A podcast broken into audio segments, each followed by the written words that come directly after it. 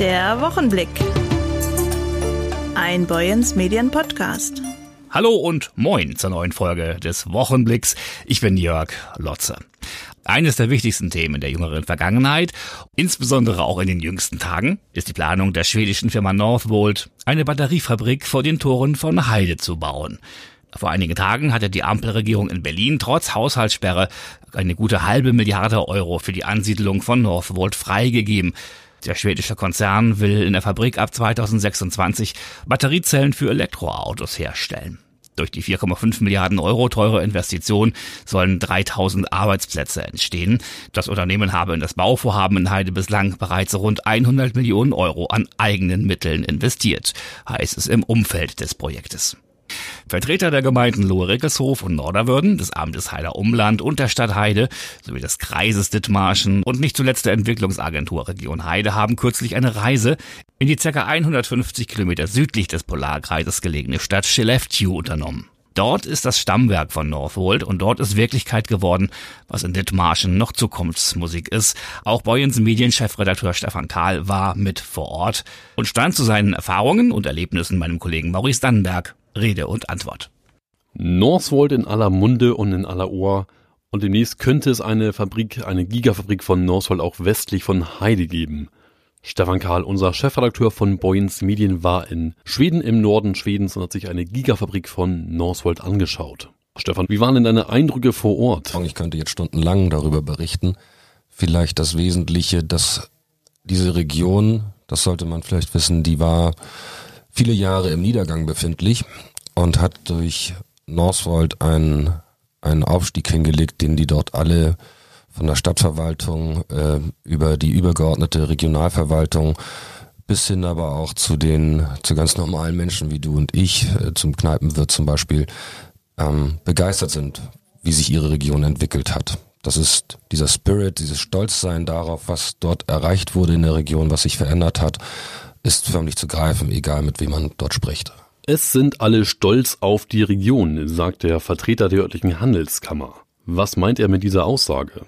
Damit meint er ganz verschiedene Sachen. Zum einen, dass sie stolz sind darauf, dass sie die Voraussetzungen überhaupt haben, dass sich ein Unternehmen wie Northvolt eben für ihre Stadt entschieden hat, dort ihre Fabrik, ihre erste Fabrik zu errichten ähm, sind stolz darauf, dass ähm, sie es geschafft haben, aufgrund sehr schlanker Verwaltungsstrukturen, aufgrund der Tatsache, dass die Stadt Skellefteå über ein eigenes Kraftwerk verfügt, die Einnahmen daraus generiert, auch genügend Finanzkraft hat, um das, was aus so einer Ansiedlung folgt, auch finanzieren zu können. Da geht es um den Bau eines Kulturhauses, da geht es um die Einrichtung eines äh, Welcome Centers für Neulinge sozusagen, die über das Northvolt-Ticket, aber auch über die Ansiedlung weiterer Unternehmen dort in den Norden Schwedens gelangen und nicht vorher aus Schweden stammten. Und da geht es auch darum, dass im Bereich der Aus- und Weiterbildung äh, auch relativ schnell gute Fortschritte erzielt wurden, dass Menschen befähigt werden, äh, gewisse Jobs in diesem Unternehmen zu übernehmen als Anlagen- und Maschinenführer. Ähm, sie sind stolz darauf, dass die Arbeitslosigkeit binnen kurzer Zeit doch rapide gesunken ist. Das jetzt mal nur so als Beispiele, dann könnte man noch viel mehr nennen. Auch die Arbeitslosenzahlen haben sich massiv verändert. Sie sind von 5,7 Prozent auf 3,2 Prozent gesunken. In unserer Region Dithmarschen sehen die Zahlen derzeit ähnlich aus. Kann man da einen Abwärtstrend wahrnehmen? Ist der vielleicht auch auf Dithmarschen übertragbar? Also wenn tatsächlich am Ende die Entscheidungen alle so gefallen sind, dass Northvolt sich dann auch committet, hier wirklich ein Werk äh, aus dem Boden zu stampfen, da gehe ich im Moment erstmal davon aus, dass das sich alles so fügt, dann ist äh, durchaus davon auszugehen, dass auch hier die Arbeitslosenquote, ich glaube, die ist bei 5,5 oder so, auch hier, hier zumindest die Chance besteht, dass sie sinkt. Ähm, das sind jetzt nicht nur Programmiereraufgaben, die dort in, von Northvolt abverlangt werden, da gibt es auch viele andere Tätigkeiten, zu denen man sicherlich Menschen, die bei uns in der Region derzeit noch keine Arbeit haben oder keine mehr haben, in diese Richtung befähigen kann, dort eben einen Job auf dem ersten Arbeitsmarkt wieder zu finden. Das ist jetzt ein bisschen Glaskugel, aber die mhm. Hoffnung, dass das dann auch bei uns hier nach unten geht und wir dann auch endlich mal die, die rote Laterne landesweit so ungefähr mal abgeben wieder, ähm, die ist durchaus berechtigt. Mhm. Und Stefan, Wohnraum und Verkehr sind dort die größten Probleme. Könnten das auch die größten Probleme sein, die wir hier vor Ort in Dithmarschen erwarten? Das sind ja im Grunde jetzt schon große Probleme, dass wir zu wenig Wohnraum haben. Ich sag mal Stichwort äh, Migration aufgrund von vom Krieg in der Ukraine. Wir haben jetzt schon massive Probleme. Die Verwaltung, ob das nun auf Kreis- oder auf Amtsebene ist, auch auf der, der örtlichen Gemeindeebene, alle ächzen unter der Belastung. Nirgendwo ist mehr freier Wohnraum zu finden. Dieses Problem wird sich dann an der Stelle natürlich nochmal ganz anders darstellen. Gleichzeitig weiß jeder, der sich vielleicht ein wenig mit, mit Wohnbau beschäftigt, dass das im Moment sehr schwierig ist, Wohnraum zu schaffen, der dann auch noch wirtschaftlich sein soll, wenn man nicht gerade sozialen Wohnungsbau, der gefördert wird, betreibt. Nun ist es aber nicht so, dass die Menschen, die dann über Northvolt und andere Unternehmen, die sich dann hier ansiedeln würden, ähm, alle mit einem Wohnberechtigungsschein ausgestattet sein werden. Also wir brauchen tatsächlich vernünftigen Wohnraum für ganz normale Bürger äh, und auch ganz normale Neuankömmlinge, die hier in dem Werk und in Zulieferbetrieben dann arbeiten werden.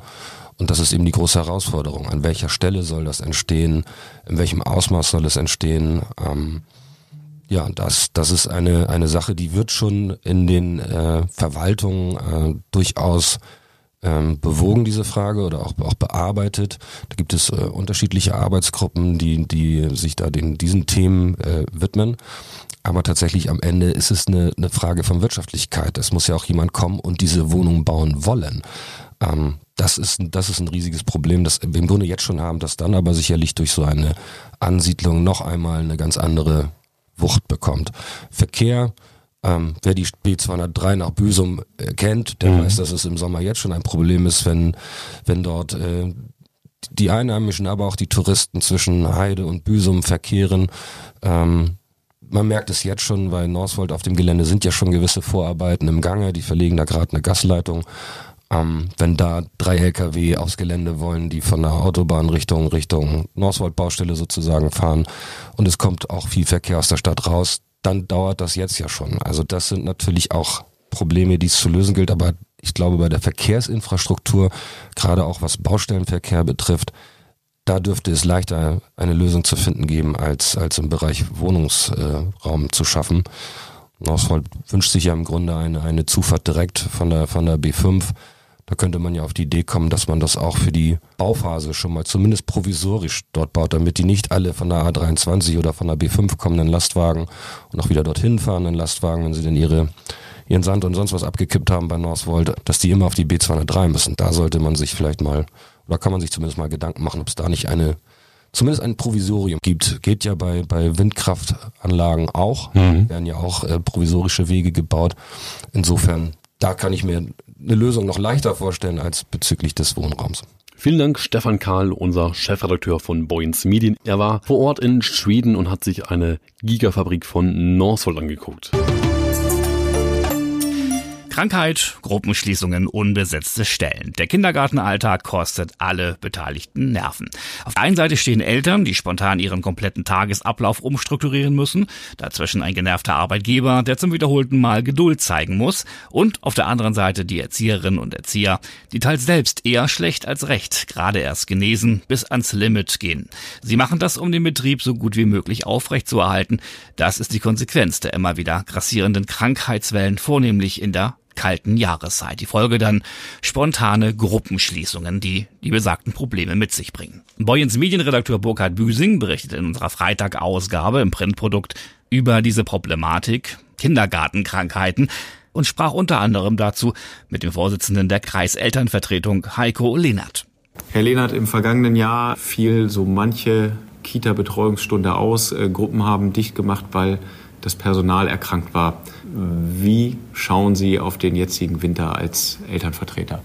Besorgt wie letztes Jahr, denn ich denke, dass sich die Geschichte wiederholen wird und äh, wir nicht von den Krankheiten verschont bleiben. Was wünschen Sie sich als, als Elternvertreter, ähm, was sich tun muss, damit die Lage sich bessert? Also wir brauchen striktere Konzepte. Die Eltern müssten sich vermehrt daran halten, dass ihre, sie ihre kranken Kinder nicht in die Kita bringen. Was natürlich schwierig ist, denn äh, keiner bringt seine Kinder in die Kita, wenn er nicht darauf angewiesen ist. Also wirtschaftliche Not der Arbeitgeber. Man kann nicht seine Kinder sich kindkrank melden, äh, noch und nöcher. Äh, das ist halt schwierig. Wir brauchen verlässliche Konzepte für die Kindbetreuung. Es fehlen gleichzeitig rund 32 Stellen äh, in Dithmarschen in den Kindergärten. 600 Kinder sind auf der Warteliste. Inwieweit fürchten Sie, dass wir es hier um ein, ein kaum lösbar strukturelles Problem haben? Also sehr. Äh, also das wird uns ja noch äh, Jahre beschäftigen. Ähm, es ist ja ein großes Problem. Also wann wir unsere Mitarbeiter neu generieren, die, die in, in, in Rente gehen, eine, eine ganz große Aufgabe für uns auch als Gesellschaft. Wenn jetzt im kommenden Winter Gruppen ausfallen, ähm, wie sollen sich Eltern verhalten, wenn sie spontan einen Anruf bekommen, heute ist kein Kindergarten? Vermehrt an die Öffentlichkeit gehen. Es, es muss mehr Öffentlichkeit für dieses Problem hergestellt werden. Ähm, dass, es dann auch als wirkliches Problem für uns wirklich wahrgenommen wird. Also es muss ein ganz großer Stein ins Rollen kommen. Mhm. Sie ähm, rufen dazu auf, äh, auch dass die Eltern sich bei Ihnen melden in dem Fall bei der KEF, damit Ihnen auch das, äh, also Kreiselternvertretung, damit die äh, Sie auch wissen, wo es tatsächlich der Schuh drückt und, und darauf aufmerksam machen können. Nun rechnen Sie, wie Sie sagen, mit äh, erhöhten Ausfallzeiten im Winter, wenn die Krankheitssaison losgeht, beziehungsweise losgegangen ist sie schon. Was sind Ihre Forderungen an, an Träger und Kommunen, ähm, wenn die Gruppen einfach spontan wieder dicht machen? Ich würde es natürlich aus Elternsicht wünschen, dass wenn eine Leistung nicht erbracht wird, dass ich dann die Entschädigung bekomme für die nicht erbrachte Leistung. Ähm, das muss sich insofern ändern, dass die Kommune mit den Trägern äh, Entscheidungsrichtlinien festlegt, dass da klare Sachen geregelt werden, dass es das Geld zurückgibt, äh, wenn das und das eintritt. Also es muss einfach auch mehr im Sinne dann der Eltern passieren. Vielen Dank. Die komplette Geschichte lesen Sie, wie gesagt, heute am Freitag in den gedruckten Zeitungen von Boyens Medien auf der Dithmarschen Seite. Der Kohl gehört zu Dithmarschen, wie der Rauschebart zum Weihnachtsmann. Dabei geht's meistens um den Weißkohl, sagt Thomas Palm, zu Unrecht, wie er findet. Und deshalb stellt er mit seinem neuen Produkt den Rotkohl in den Mittelpunkt. Rotkohlmet. Wie er auf die Idee kam und was sich dahinter verbergt, darüber habe ich mit ihm gesprochen. Viele haben ihn auf der Reihe, viele haben ihn als Leibgericht oder essen ihn sehr gern. Ihr macht was ganz anderes aus dem Rotkohl, nämlich ein Getränk. Ja, wir machen den Dithmarscher Rotkohlmet draus. Rotkohlmet, das heißt auf Alkoholbasis, gibt's aber auch alkoholfrei? Nee, gibt's nicht alkoholfrei, das wäre dann nur Rotkohlsaft. Ähm, der Met, das ist ein Honigwein, der hat 12% Alkohol und wir versetzen den mit Rotkohlsaft. Wie kamt ihr auf die Idee, ein Rotkohlmet zu kredenzen? Ja, das war im wahrsten Sinne eine Schnapsidee. Lars und ich, wir haben einen Podcast, der heißt Dittmarscher Rotkohl. Und wir haben selber gerne mal Met getrunken und deswegen haben wir vor zwei Jahren mal Met angesetzt. Und als der fertig war und wir ihn verkostet haben, kam Lars auf die dumme Idee, den mit Rotkohlsaft zu verfeinern. So, und überraschenderweise habe ich die Wette verloren und er schmeckt wunderbar und deswegen sind wir in die Produktion eingestiegen. Ihr macht jedes Jahr eine gewisse Charge, gibt also nicht ständig, ne, euren Rotkohlmet? Wir kriegen nicht immer den Rotkohl, den wir brauchen, weil je später das Jahr ist, umso würziger ist der Rotkohl und im Frühjahr kriegt man dann nur noch den eingelagerten Rotkohl und den können wir fast nicht gebrauchen. Also wir füllen jetzt gerade noch mal 300 Liter ab und hoffen, dass wir damit über den Sommer kommen. Ob das klappt, das wissen wir noch nicht. Wie macht ihr den? Habt ihr zu Hause im Keller äh, da entsprechende Apparaturen stehen oder wie produziert ihr dieses Getränk? Nein, wir lassen produzieren. Ähm, wir haben einen Metbrauer in Kuden, der das offiziell für uns machen darf, weil sonst wären die Auflagen vom Gesundheitsamt so scharf gewesen, dass äh, hätten wir viel investieren müssen, um das selber herstellen zu können. Und deswegen machen wir das auf die Art und Weise. Ja, und dann Prost Rotkohlmet, ne? Dankeschön, Prost. Die Brahms-Wochen werfen ihre Schatten voraus. Im April 2024 geht's los. Das Programm allerdings steht jetzt schon fest und wurde verkündet. Mein Kollege Andreas Kubala weiß mehr. Hallo Jörg. Kaum sind die letzten Töne der Brahms-Preisverleihung verklungen, kündigt sich schon das neue Konzertevent in der Region an. Die Brahms-Gesellschaft Schleswig-Holstein in Form des Vorsitzenden Joachim Nerger hat jetzt das Programm der Brahms-Wochen 2024 vorgestellt. Und ich wollte natürlich von ihm wissen, was das Publikum erwartet.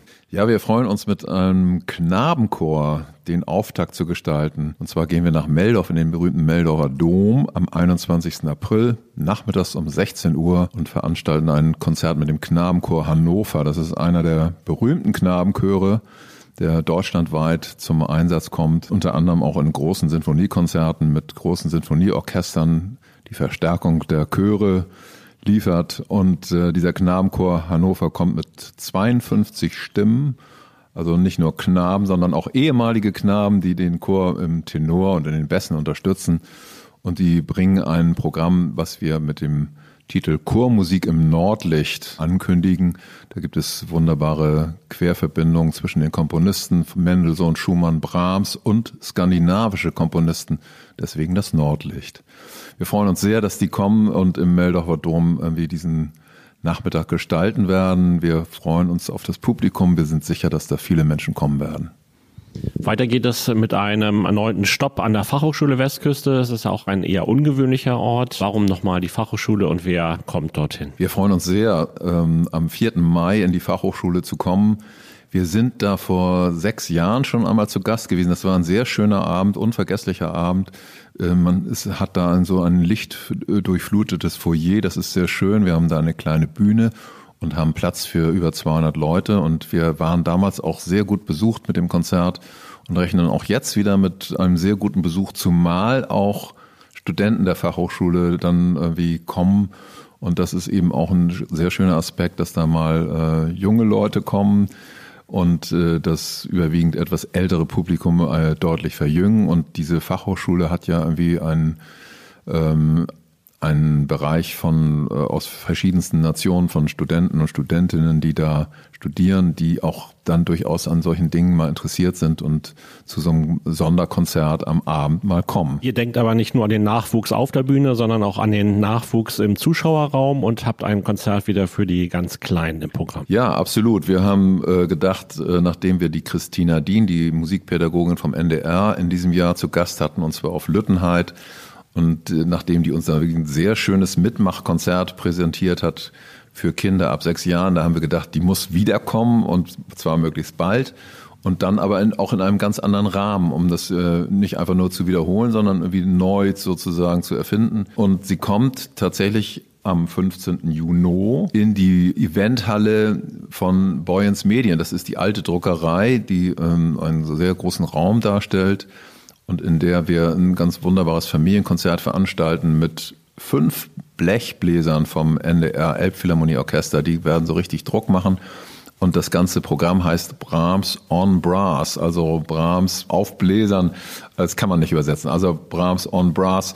Und die Christina Dien wird unsere jungen Nachwuchskinder, unsere Kinder vom ersten Takt an entführen in ihre Welt. Das haben wir schon kennengelernt. Das macht sie ganz wunderbar und die Kinder fühlen sich sofort irgendwie befreit von irgendwelchen kleinen Hemmungen, machen mit, drehen sich im Kreis, machen mit, singen mit, antworten. Das kann sie ganz toll. Und diese Blechbläser sind natürlich eine Klasse für sich und die werden uns da ein paar von den Hits von Johannes Brahms und vielleicht auch ein paar unbekannte Melodien von Johannes Brahms präsentieren. Zum Schluss vielleicht noch zusammenfassend die Frage, welchen Stellenwert haben die Brahms-Wochen in der Konzertlandschaft Schleswig-Holsteins oder sogar Norddeutschlands vielleicht? Ja, die Brahms-Wochen äh, haben sich ja wirklich über die Jahre zu einer richtigen Marke entwickelt, wie man heutzutage sagt. Es ist ein Begriff, der vielen Leuten sofort sagt, äh, was es bedeutet. Sie wurden damals von Eckhard Besch irgendwie ins Leben gerufen. Er hat es ganz wunderbar auf die Beine gestellt. Wir haben das mit großer Freude vor neun Jahren übernommen und weitergeführt und auch wieder mit neuen Ideen irgendwie angereichert. Und äh, wir sind auch froh, das irgendwie für die nächsten zehn Jahre weiter machen zu dürfen und machen zu wollen und zu können, um und diese sogenannte Marke irgendwie weiter zu etablieren. Wir sind sicher, dass das irgendwie immer wieder ein neues Publikum anziehen wird. Brahmswochen in Dithmarschen, Brahmswochen in Schleswig-Holstein, das ist einfach ein Begriff, der etabliert ist mittlerweile. Andrei Mucha stammt gebürtig aus der Ukraine, lebt aber seit vielen, vielen Jahren bei uns in Dithmarschen in Burg.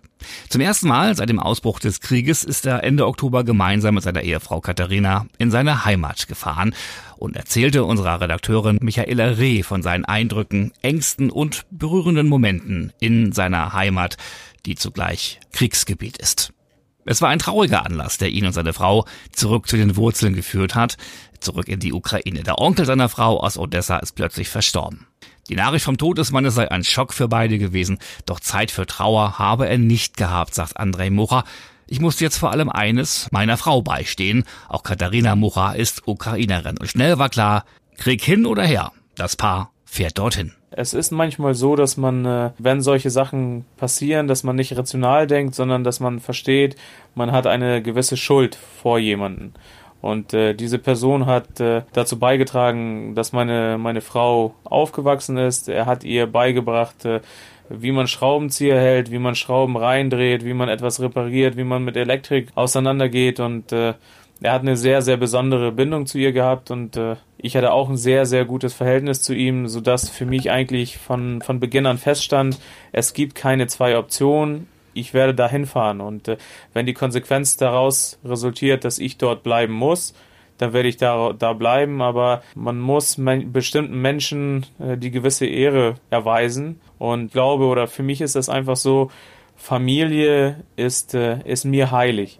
Ich muss keinen Kontakt zu, also wenn, wenn ich irgendwie Stress mit meinen Eltern habe oder wenig Kontakt mit meinen Eltern habe, ist das äh, vielleicht ein Ereignis, was schlecht ist, äh, ohne Frage, aber wenn meine Mutter oder mein Vater mich anrufen würden und sagen, pass auf, wir brauchen dich, dann, äh, dann ist das, was vorher war, das, was danach kommt, das, was dazwischen ist, das ist dann nebensächlich, weil Familie ist einfach heilig. Familie, wenn man heiratet, gewinnt man eine Familie dazu und äh, das ist halt bei meiner Frau so und ihr war dieser Onkel, der war wie ein Ziehvater für sie. Katharina hatte erst im Sommer ihre Mutter besucht, zum zweiten Mal während des Krieges. Einmal habe sie währenddessen sogar den bislang größten Beschuss von Odessa, der ukrainischen Hafenstadt, rüber zur Krim miterleben müssen. Zusammengekauert im engen Flur der elterlichen Wohnung. Ja, das war, als Katrin im Sommer da war, war es der schwerste Beschuss von Odessa seit Kriegsbeginn. Da war wirklich jeden Tag Highlife in Tüten. Und äh, es ist äh, sehr schwierig für mich gewesen zu verarbeiten, wenn meine Frau mich angerufen hat, nachts um eins oder um zwei ähm, per Videocall, wo man diese Sirenen gehört hat und wo sie gesagt hat, äh, ich möchte mich von dir verabschieden, falls was passiert, äh, weil es ist sehr laut, man hört alles. Äh, da, da denkt man, okay, du bist machtlos. Also du Klar, wir telefonieren hier gerade, aber was ist, wenn wirklich etwas passiert? Auch die Angst, es könnte der letzte Abschied sein? Klar, es schweift ein bisschen ab, ähm, je, je häufiger man anruft, aber trotzdem, was ist, wenn etwas passiert? Äh, meine Frau und ich sind jetzt seit 2012 zusammen, also über zehn Jahre. Äh, was ist, wenn, wenn, wenn es kein Elftes gibt? Was, wenn es kein Zwölftes gibt? Sowas äh, kann passieren, wenn man sich auseinanderlebt, wenn irgendetwas nicht funktioniert. Aber was ist, wenn ein anderer Mensch dafür verantwortlich ist, dass man gar nichts machen kann. Und das passiert ja leider tagtäglich auf ukrainischer Seite, aber leider ja auch auf der russischen Seite. Es sterben ja sehr, sehr viele Menschen, die viel noch zu geben hätten. Und zwar viel Positives, keine Waffe in der Hand zu haben, äh, vielleicht mit den Kindern spazieren zu gehen, mit den Haustieren spazieren zu gehen, einen Beruf auszuüben, Irgendetwas. Wie aber war jetzt die aktuelle Reise des Ehepaares im Oktober gemeinsam? Das war ja alles andere als ungefährlich, dorthin zu fahren. Andrei Mucha. Als wir die Grenze überquert haben, haben wir sofort eine App runtergeladen. Alama, irgendwie so um den Dreh, habe ich immer noch auf meinem Handy. Ähm, da gibt man Region ein, wo man sich befindet und äh, dann äh, warnt dieses System vor, okay, pass auf, es ist jetzt Alarm. Da haben wir unsere Reiseroute eingegeben und ich glaube, wir waren 6 Uhr morgens sind wir über die ganze gekommen. 7, 8 war alles in Ordnung. Ungefähr um 9 oder um 10 fing das erste Mal, habe ich das erste Mal gehört, wie auf einmal mein Handy anfing zu piepen. Der Alarm hört sich eigentlich genau so an, wie, wie der Alarm jeden Monat bei uns zu Hause Samstag 12 Uhr. Ich glaube, Samstag 12 Uhr ist das immer, ne? Diese Serien. Genauso hört sich das auch an. Nur man äh, man wird auf einmal hellwach und versteht nicht, oh, das ist das erste Mal, dass ich sowas gehört habe. Vorher hatte ich das ja nicht. Das Herz fängt an ein bisschen zu zittern. Meine Frau hat mich, hat, äh, hat zu mir rübergeschaut, hat angefangen zu lächeln, hat gesagt, ja, und das habe ich die letzten, das letzte Mal, als ich da war, drei Wochen Tag und Nacht gehört. Da versteht man auch, okay, es gibt tatsächlich Sachen, wenn man sich irgendwie ärgert über eine schlechte Schulnote oder ärgert, weil man einen Auftrag nicht bekommen hat oder weil das Wetter schlecht ist und man nicht arbeiten kann. Das wird alles nebensächlich, wenn man so eine Sirene hört und versteht, okay, da ist gerade ein Flugkörper unterwegs, der in der Verfassung wäre, vielleicht 10, 20, 30 oder 50 Menschen umzubringen, je nachdem, wo er hochgeht. Das ist schon, äh, schon ein gewisser Druck aufs Gehirn. Sirenenalarm, bombardierte, zerstörte Häuser, Militärfahrzeuge. Beeindruckend, aber auch bedrohlich. Wir haben zwei Panzer gesehen, die auf dem LKW waren, äh, Richtung Front hätte ich jetzt gedacht. Das erste, was wir gedacht haben, wir beide, also meine Frau und ich, war Mensch, super, die Jungs bekommen Hilfe. Das zweite, was man gedacht hat, ach du Scheiße, im Fernsehen, auf den Videos, die Dinger sehen so klein aus, auf einmal fährst du daneben, das Ding ist einfach riesengroß, also da ist mein Auto ja ein kleiner Pieps dagegen und ich fahre schon so, so einen Bus und da denkst du dir, ach du Scheiße, da drin sitzen ja 10, 12 Leute manchmal und wenn das Ding dann hochgeht, dann hast du einfach mal 10, 12 Leben ausradiert. Auf einmal, auf einen Sprung diese Gedanken, die da einen durch den Kopf gehen, äh, wo man sagt, okay, vielleicht musst du da auch drin sitzen, vielleicht sitzen da Leute drin, mit denen du zur Schule gegangen bist. Also in der ersten und zweiten Klasse bin ich in der Ukraine zur Schule gegangen und du denkst dir, ja, das, das sind ja alles 30 bis 40 Jahre Männer, das hätte auch ich sein können. Also was ist, wenn wir damals nicht aus der Ukraine hier hingekommen wären? Dann wäre vielleicht auch ich einer, der in so einem Fahrzeug drin gesessen hätte und vielleicht auch ganz vorne mit dabei wäre. Nur einen Tag vor Ausbruch des Krieges im Februar 2022 war Andrei Mucha auch vor Ort, um seine Familie in Lviv zu besuchen und kam gerade so noch wieder zurück nach Burg, denn der ukrainische Staat rief alle Männer zum Militär. Einberufung. Und damit wäre eine Ausreise nicht mehr möglich gewesen. Das ist ja der letzte Tag, wo ich vorher da war. Der 24. Februar 22 äh, habe ich ja das Land um 20, 21, 22 Uhr verlassen. Ein paar Minuten später kam der Einzugsbefehl und äh, der Bus hinter uns. Da hat man gesehen, wie die Männer alle rausgeholt wurden. Ab, zurück, auf Wiedersehen, ihr könnt das Land nicht verlassen. Aber da hängt man an, ein bisschen zu überlegen, okay, vielleicht hast du ja wirklich Glück gehabt, vielleicht war es auch Schicksal oder wie auch immer man, man wird auf jeden Fall mobil für solche Geschichten. Wie ist denn seine Einschätzung? Wie geht dieser Abnutzungskrieg weiter? Haben die Ukrainer tatsächlich eine Chance, den zu gewinnen? André Mucha. Meinen Schwiegereltern geht es gut. Die sind sehr patriotisch veranlagt. Die, die glauben daran, dass alles gut wird. Meine Schwiegermutter, wenn wir telefonieren, sagt, sie hat überhaupt kein Problem, Molotow-Cocktails zu mixen und äh, rauszugehen, wenn es notwendig ist, weil sie einfach versteht, ergeben ist keine Option. Wenn man sich ergibt, dann äh, wird äh, Sowjetunion 2.0 passieren, dann hat der Mensch keine Möglichkeit auf Reisen ins Ausland, auf ein vernünftiges Leben. Ähm, ich glaube, das ist den meisten Menschen hier nicht bewusst, was es bedeutet, was die Sowjetunion tatsächlich war. Ich bin recht klein gewesen, als die Sowjetunion auseinandergebrochen ist, aber ich weiß es noch ganz genau, wenn, wenn wir als kleines Kind in den Supermarkt gegangen sind, da war das nicht so, dass man eine Auswahl hatte von 18 Joghurtsorten, sondern es gab eine sowjetische Joghurtsorte, die schmeckte so, dass man sie nicht anfassen wollte. Und äh, das gleiche war es auch mit Kleidung und ähnliches. Es, es gab keine Möglichkeit, frei auszuwählen, es gab keine Möglichkeit auf einen gewissen Luxus, es gab keine Möglichkeit auf schöne Wohnungen oder ähnliches. Diesen Luxus hatten ein Prozent, wenn nicht weniger, von denen, die ganz oben gesessen haben, deren Kinder im Ausland studiert haben. Das erzählen sie ja nicht. Ähm, es wird ja nicht erzählt, dass äh, die Tochter von einem Putin oder von einem Lavrov oder ähnliches, dass die im Ausland in England oder ähnliches studieren und Häuser haben, sondern es wird immer proklariert, dass das heilige Russland, äh, die heilige Stadt, Moskau und so weiter, aber es ist ja nicht so.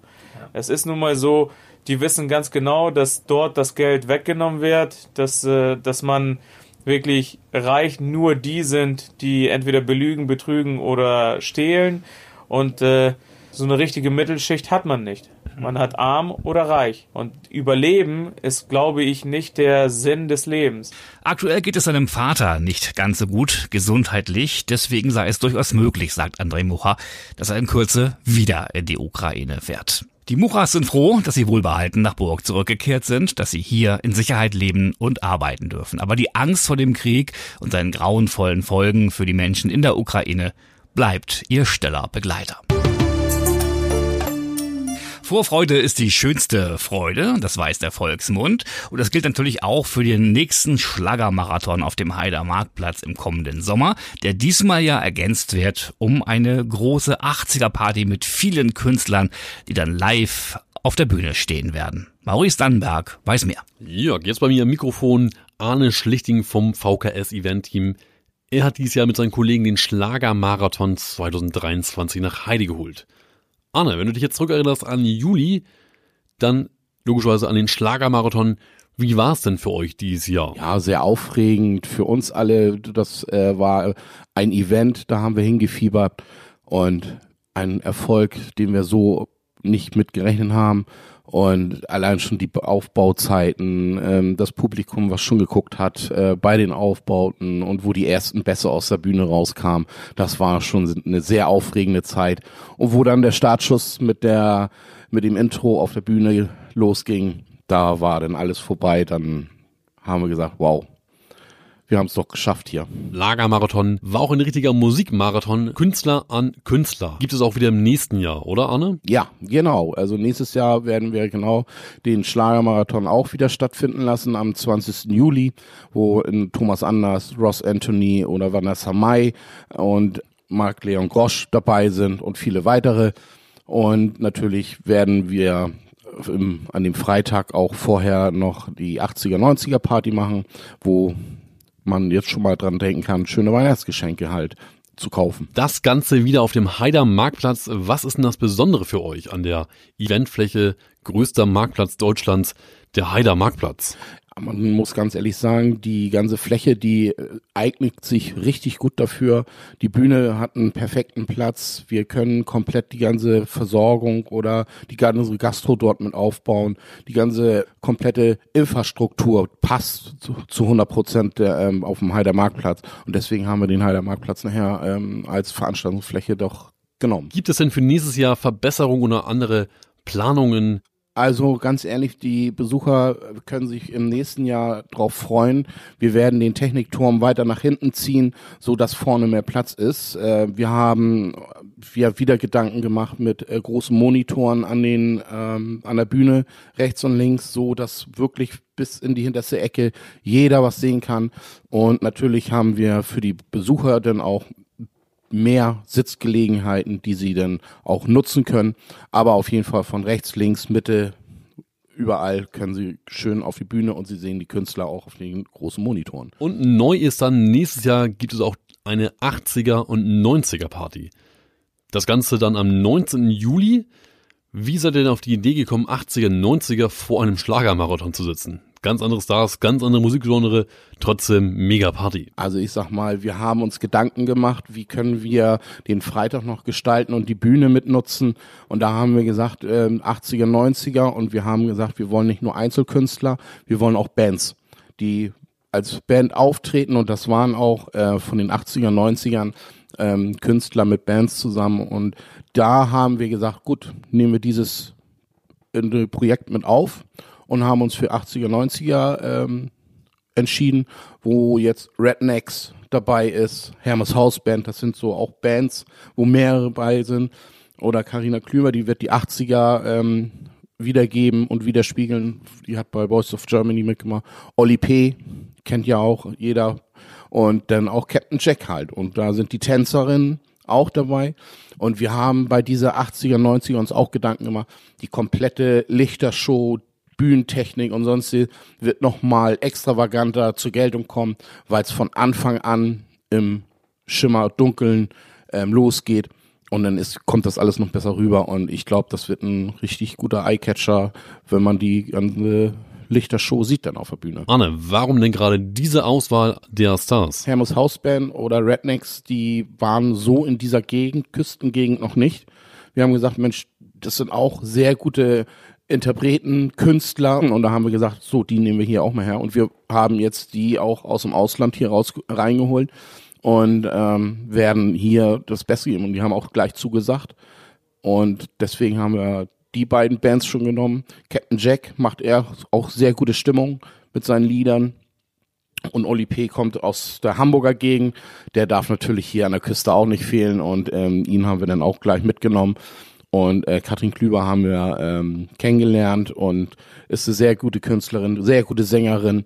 Die haben wir dann gesagt, komm, dann trittst du hier auch auf und wird die 80er dann halt präsentieren. Und nun, Arne, hast du was ganz Besonderes nach Black Monday, Black Friday. Das Ganze ist dann nur bestellbar bis zum 26. Dezember. Was denn genau, Arne? Ja, Maurice, wir werden ein Anführungsstrichen Black Friday nicht, sondern Black Wochen einführen von VKS Events.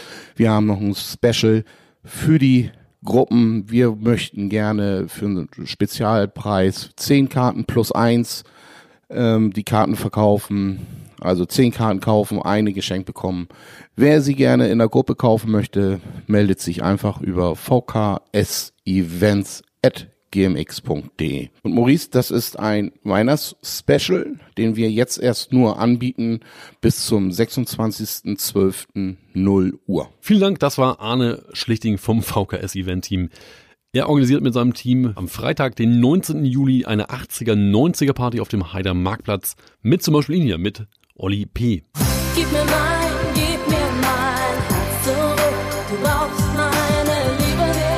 einen Tag später, am 20. Juli dann, den Schlagermarathon 2024 mit zum Beispiel dem Künstler hier, das ist Ben Zucker. Was für eine geile Zeit. Das sind unsere Jahre. Das Ganze dann nächstes Jahr am 19. und 20. Juli 2024 in Heide auf dem Heider Marktplatz. Was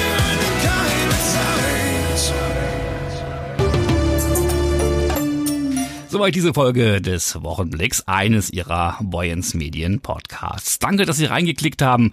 Ich freue mich auf das nächste Mal am kommenden Freitag an dieser Stelle auf dieser Welle. Die Redaktion heute hatten Michael Reh, Claudia Zidon, Maurice Dannenberg, Andreas Goballa und meine Wenigkeit. Ich bin Jörg Lotze. Ein schönes Wochenende, einen schönen zweiten Advent. Bis zum nächsten Mal. Der Wochenblick. Ein Boyens Medien Podcast.